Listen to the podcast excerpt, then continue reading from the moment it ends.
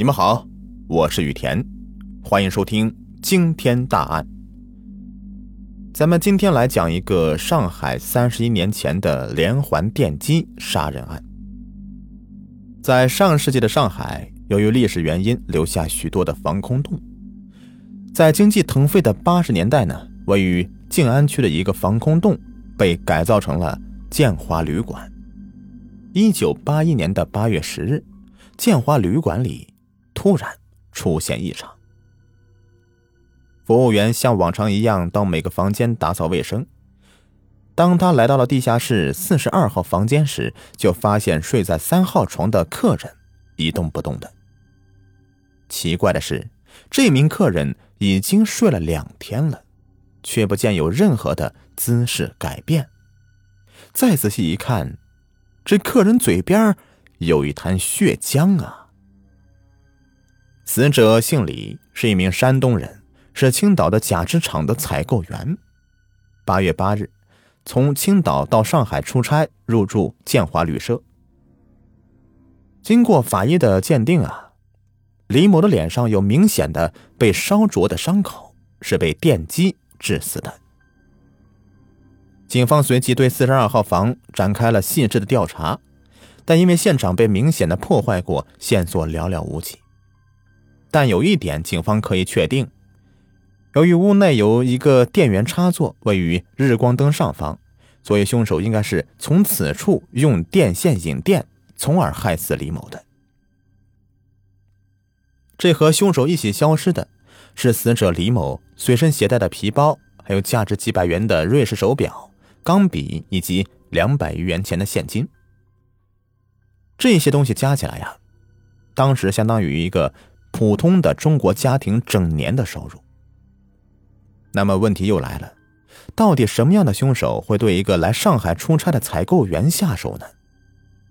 随后对建华旅馆的工作人员进行了调查询问，得知李某住的房间是一个多人间，在李某入住前呢，就已经有一个人入住了。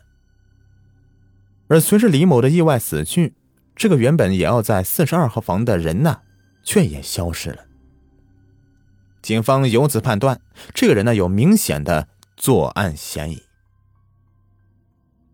在上世纪的八十年代，身份证还没有被推广使用，旅馆也只能用手写方式来登记客人信息。办案人员查看入住的登记簿，这时发现有嫌疑的住户啊，这个登记名字为李义清，留的地址是吉林的某地一家中医院。随后啊。警方同时采取两方面的行动：一是继续对上海的其他旅馆进行搜查，寻找这个叫做李义清的人；二是前往吉林去登记簿上的中医院寻找线索。可恶的是，警方既没有在旅馆找到这个人的信息，也没有在吉林找到这家中医院，甚至连李义清这个名字也很有可能是此人编造的。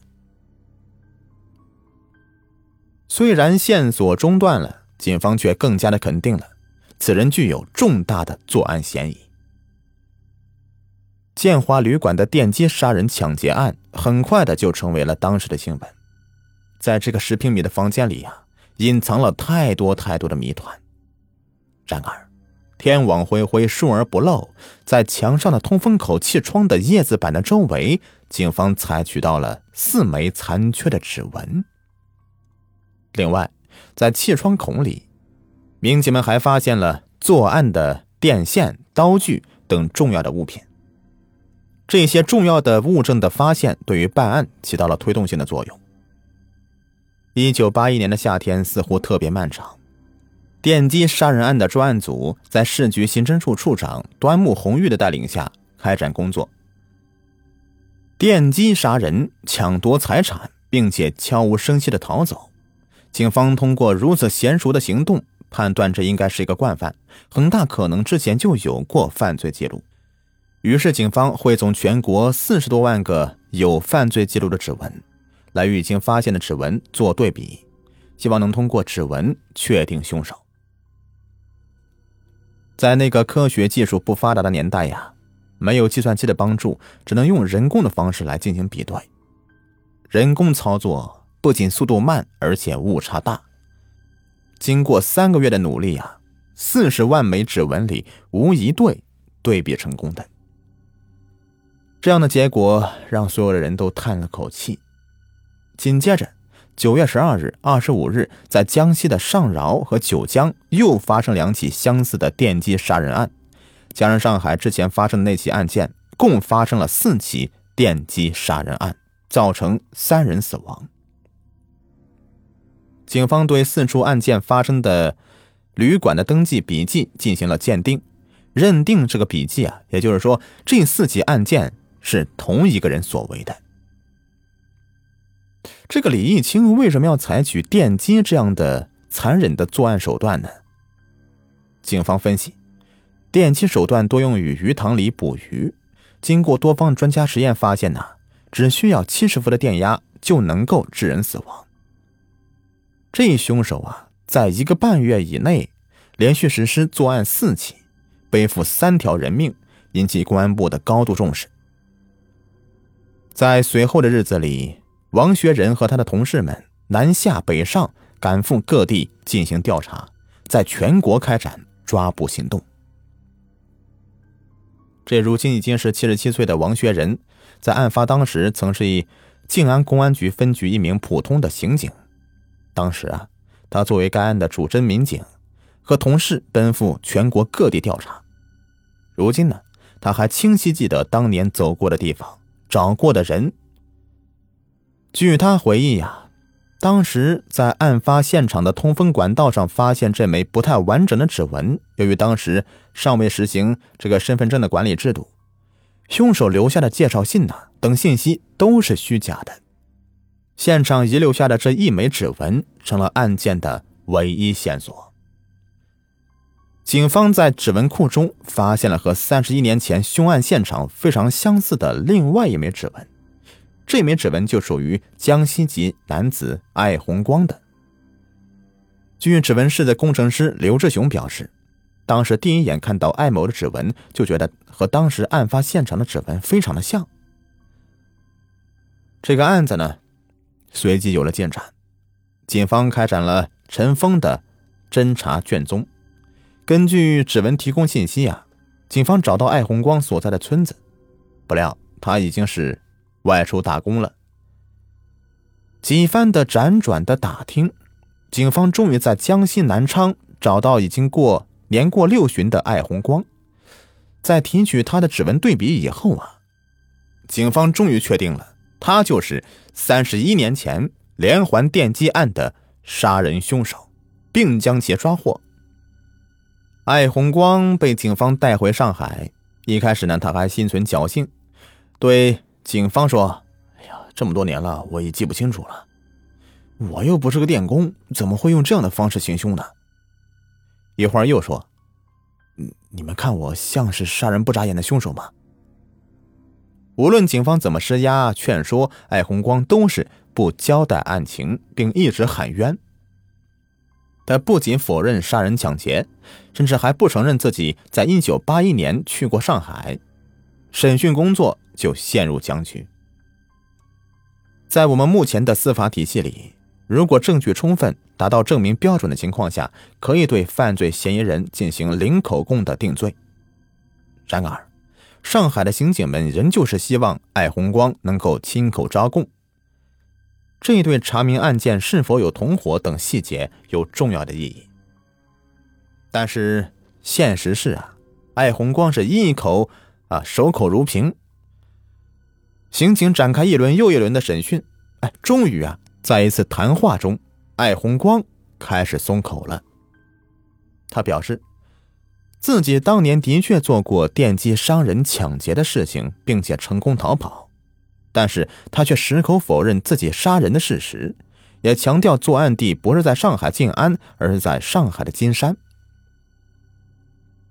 在上海警方的记录里，金山从未发生过电击案呢，也就是说，艾红光明显是扭曲了事实，啊，是在避重就轻啊。另一方面。办案人员通过几天审讯，已经摸透了艾红光的性格了。他要么就是一字不说，如果说了，肯定就不是凭空捏造的，而是建立在一个一定的事实基础上的。于是，警方怀疑，艾红光所描述的极有可能是他犯下的另外一起同类型的电击案。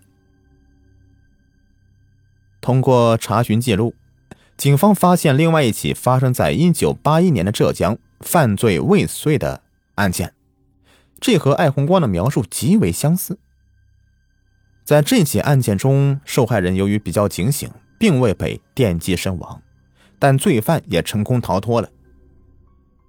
于是，警方来到了浙江，查询当时的案件记录，并找到当年的受害人。时光荏苒，这位受害人呢，也就是已经是一位八十三岁的年迈老人了。但是对于当时被害的经历，他却记得十分的清楚。我感觉头颈里唰的一下，非常硬凉，我的手猛地一甩，嫌疑人刚刚把两根线触到我的身体。就被我甩掉了。在和警方的交流中，他所讲述的睡觉时间、入住人等信息，都和艾红光的供认对得上。哎呀，当时我睁开眼睛看到背后站个人，就立立刻喊救命。当时那个人还试图从地上捡起两根线继续电我。老陈回忆说，当时有旅社的服务员听到响动，跑到房间里。歹徒才放弃作案，仓皇的逃跑。作案用的电线留在现场。嫌疑人利用了夜色逃脱。经过询问，警方确认，犯罪嫌疑人的身高一点七米左右，操北方口音，和李义清的特征十分的相似。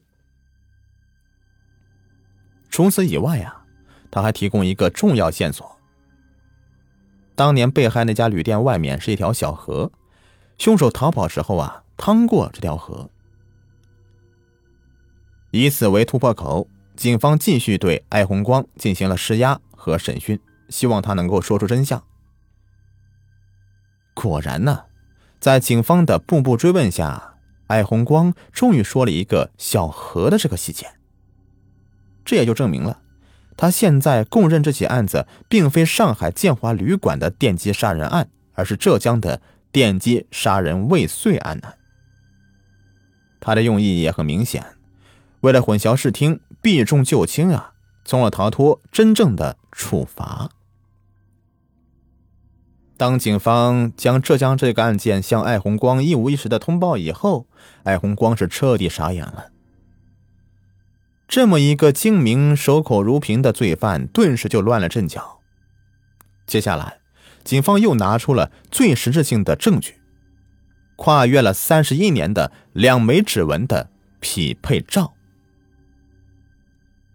经过了一番的激烈的思想斗争以后，年过六旬的艾红光终于是轻叹一口气：“哎呀，我知道这天迟早会来的，恶有恶报。”他耷拉着脑袋，开始交代三十一年前的作案过程。艾红光说：“当时家里有三个孩子，经济负担越来越重，手头相当的紧张，他就想到了用电击鱼虾的方法用在人身上。虽然这样有些冒险，但是来钱的快呀。他下手对象是企业跑外勤的采购人员，觉得他们比一般人有钱，全国各地跑，袋子里面钱比较多。他以前在江西老家看到有人用这样的方式电鱼。”自己就想到了这个方法，财迷心窍嘛，用这个方法谋财害命。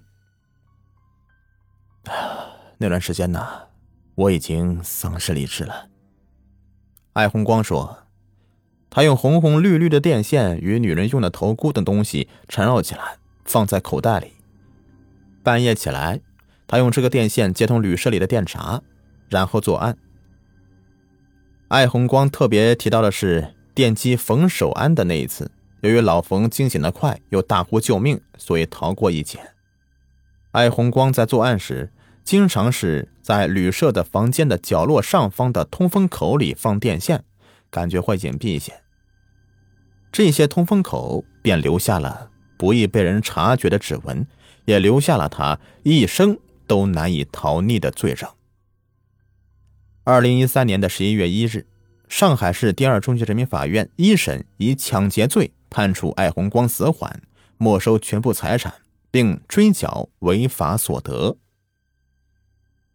好了今天的惊天大案就说完了感谢你们的收听。